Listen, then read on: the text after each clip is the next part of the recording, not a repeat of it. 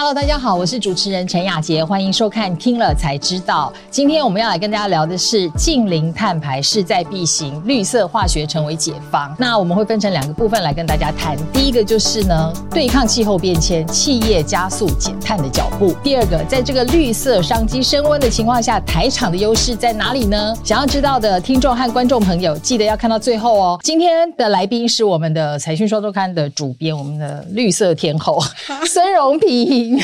各位观众，大家好，我是荣平。最近那个减碳的话题真的是蛮热，然后而且企业好像对于这件事情压力都很大，包括十月的时候，CBAM 就是欧洲的碳边境调整机制已经上路了，各国大家都有推出一些相关的法令啊、规定啊，不做点绿色的事情是不行的。欢迎您一起加入财讯的频道会员，支持最懂投资的财经媒体财讯，跟我们一起追踪正经趋势以及产业的状况，成为财讯粉丝团财团的一份子。或者您也可以针对喜欢的那集节目抖内我们，让我们能够继续为大家带来更多精彩的内容哦。我们大概可以看一下，就是说这些政策的背景啦，然后就造成了就是说企业都在加速减碳的脚步。荣平现在告诉我们一下，为什么我们特别谈绿色化学？绿色化学里面有一个十二项的原则，那到底是什么东西？它其实一九九八年的时候就有美国两位学者，他们合写了一本书，就是叫做《绿色化学》。其实之后也分成非常多国的语言，就是整个大家都在谈绿色化学，就是石化产品带来非常多的便利，很多东西都脱离不了食衣住行都有。对，都有。这个学者他在《绿色化学》这本书也有提到，但是其实大家都没有很在意这件事情，只是直到最近，大家觉得那个气候变迁啊这些问题越来越严重，所以而且再加上说一些法规、一些法则都出来了，所以你如果不照着这样做的话，你的生意会没办法做，所以大家就开始拼命做这件事情。那十二项原则呢，就是譬如说防止废物啦，好，譬如说使原子经济最大化了，它有十二项原则。其实我们最近比较常听到的，嗯，循环。减费啦，低碳节能啦，还有无毒无害，这三个是我们比较常听到的。关于这个比较详细的十二项原则，大家可以看我们的杂志。因为太享受石化产品带来的便利了，就像塑胶袋来讲哈，虽然一直喊减塑啊，然后或者是说像吸管都要改变它的制造的方式，还有它的成分等等，大家真的是在这几年的时间才开始真的意识到，就是说化学制品已经从一个便利变成一个呃有害环境，然后或者是说会残害人体一类的这样子。的想法，其实像刚刚雅杰提到，譬如说塑胶袋或者是吸管，其实塑胶袋它真的很方便，它制作成本听说是非常的低啦。因为觉得太方便，所以我们用一次就丢，这才是最大的问题。然后我们那个塑胶袋可以一直用、一直用、一直用的话，其实它是可以循环使用，只是说它当然降解可能会需要分解，会需要很久的时间。但是我们就是太滥用它的方便。那像吸管也是，就是就是很多厂商都做出那纸吸管啊，大家都觉得麻烦不好用这样子，而且成本就提高了。但是现在是你不做不行，这是最大的问题题。大家也知道，重复使用其实是一个比较节省、节约的方式。可是，就是因为第一个太便宜了，然后第二个就是方便。其实，以生现在的生活节奏、脚步这么快，推动这个重复使用这个概念都还蛮难的。看到你列了三大市场，现在都已经很正式的，就是针对这个部分要求产业去做相关的事情。二零一五年的时候，联合国这个气候变迁纲要公约，它二十一届 缔约方，它其实就已经签署了巴黎协定，然后目标就是要在本世纪。末之前，把全球的升温控制在摄氏一点五到两度之内，这样子。现在就是因为问问题越来越严重，所以就是包括了欧盟，它有 CBAM 嘛，但是十月一号是开始试运行，二零二六年会开始正式的运作。它是锁定钢铁和水泥，另外欧盟还有近邻产业法啦，然后还有美国的话是实施的是清洁竞争法案，叫做 CCA，它管制的项目有二十五类，而且最快二二零二四年就要开始实施了。其实还有很多，包括像废弃电子与电机指令。啊，或废车辆指令啊，这些听起来很小，而且它其实已经实施了很多年，但它不断的在更新，然后要求越来越严格。我们现在的手机以后就要求说那个电池要可拆解，而且是要手就可以拆解的，所以这些对厂商都是一种考验。对，我觉得就是从以美国来讲啊，它的这些法案呢，基本上就跟它的直接是经济和产业的政策是绑在一起。刚才你提到的这个减费的这个部分，废弃电子的这个相关的规定上面，所有的消费。费性电子产品的电池，你都必须是可拆卸，消费者可以直接自行更换。但是问题是，光是针对这个电池的部分，你要做改变，背后就影响了很多。像固定那个电池的胶，你就不能用了，变成你电池要方便拆卸的话，你就不可能像现在它是整个 design in 在里面，你还要考虑到让消费者打开来就可以把它拆掉，然后再自己装一个新的进去。对于整个供应链来讲，不管是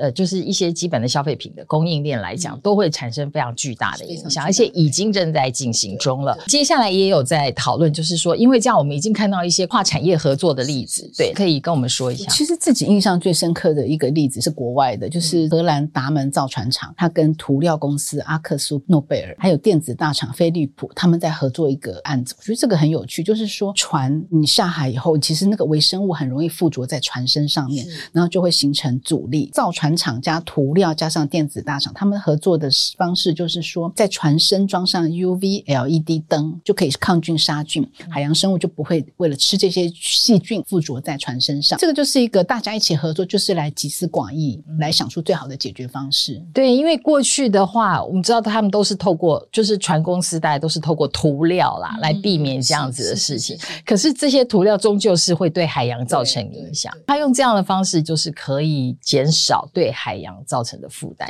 我觉得另外那个呃，就是 IKEA 这个公司，大家想必都对这家家具公司是很有概念。他们就是对纽西兰一家新创企业 NILO Nilo 嘛这家公司出资，因为这家公司呢，它是开发用废塑胶来取代甲醛，所以它这个接着剂是无毒的。所以我觉得这样的合作是是很好的，是蛮有趣的。第二个部分我们就要来谈了，就是说现在在这个绿色化学已经受到重视的情况之下，台厂的优势在哪里呢？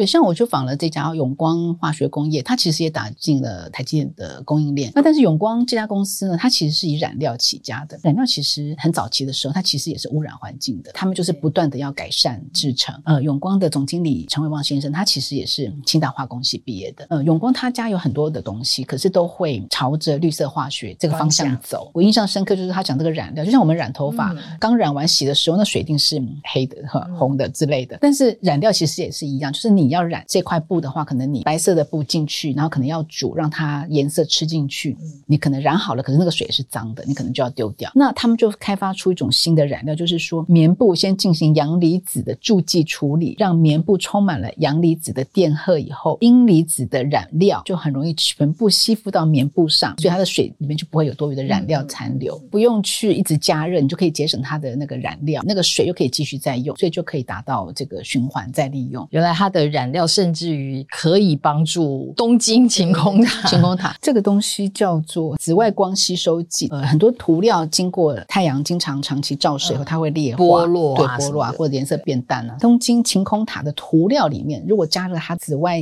光吸收剂的话，它就可以延缓它的老化的速度。在台厂的例子当中，除了永光，还有一家也是超厉害的公司，这家是德渊，他们其实生产的就是热熔胶，它就是不含溶剂，它就能熔融，所以它本身。就是一个环保无毒的一个产品，那但是他们就会想说，用的是来自植物的生物可分解的接着剂，它的原料是植物，它的产品之后可以用堆肥的方式去解决，从头到尾都是环境友善的，不会说会造成环境的负担。然后比如说我看到尿布，我说尿布我可以理解的是，就是尿布的两边对的那两两块胶，其实它在里面的那个导流层芯体和高分子吸收芯层也会用到结构胶。还有就是保特瓶，然后保特瓶外包装，它外包装其实也要用胶去粘，你丢保特瓶就直接丢掉。可是其实这样子其实是造成回收处理的时候的麻烦，因为其实它的标准流程是说，它应该要分类，然后压密，然后再破碎、清洗，然后再熔融，就可以变成一个新的产品。但是如果你有标签和胶的话，你在清洗的时候，如果它没有剥离的彻底的话，它再利用效率就会减低。他们就发明那种很容易撕下来的胶。到，所以让大家就会想要去环保，开发出那种温碱水贴标的热熔胶，三分钟就能弄干净。对，那这两家公司他们的那个研发